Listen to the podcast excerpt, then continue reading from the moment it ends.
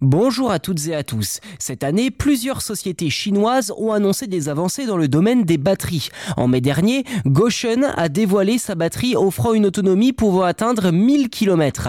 Un mois plus tard, Greater Bay a également annoncé le lancement de sa batterie nommée Phoenix, capable soi-disant de se recharger à 80% en moins de 6 minutes. Récemment, l'entreprise chinoise Goshen High-Tech a dévoilé sa batterie reposant sur la technologie chimique LMFP, lithium, manganèse, phosphate de fer. Cette batterie prétend pouvoir atteindre une autonomie allant jusqu'à 1000 km sans recourir à des matériaux coûteux. Elle utilise une structure sandwich avec une technologie de refroidissement liquide à double face et une conception minimaliste, le tout lui permettant de réduire le nombre de pièces structurelles de 45% et le poids des de 32%.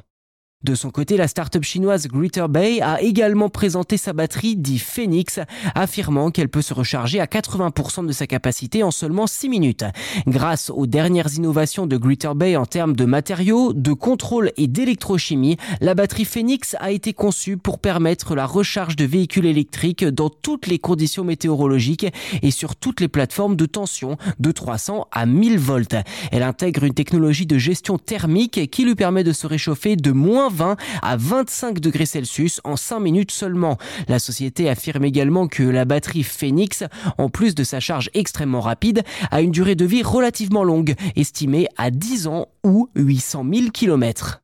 Il ne faudra pas attendre longtemps pour voir ces nouvelles batteries arriver sur le marché, car chez Goshen, la batterie devrait être produite en masse dès l'année prochaine.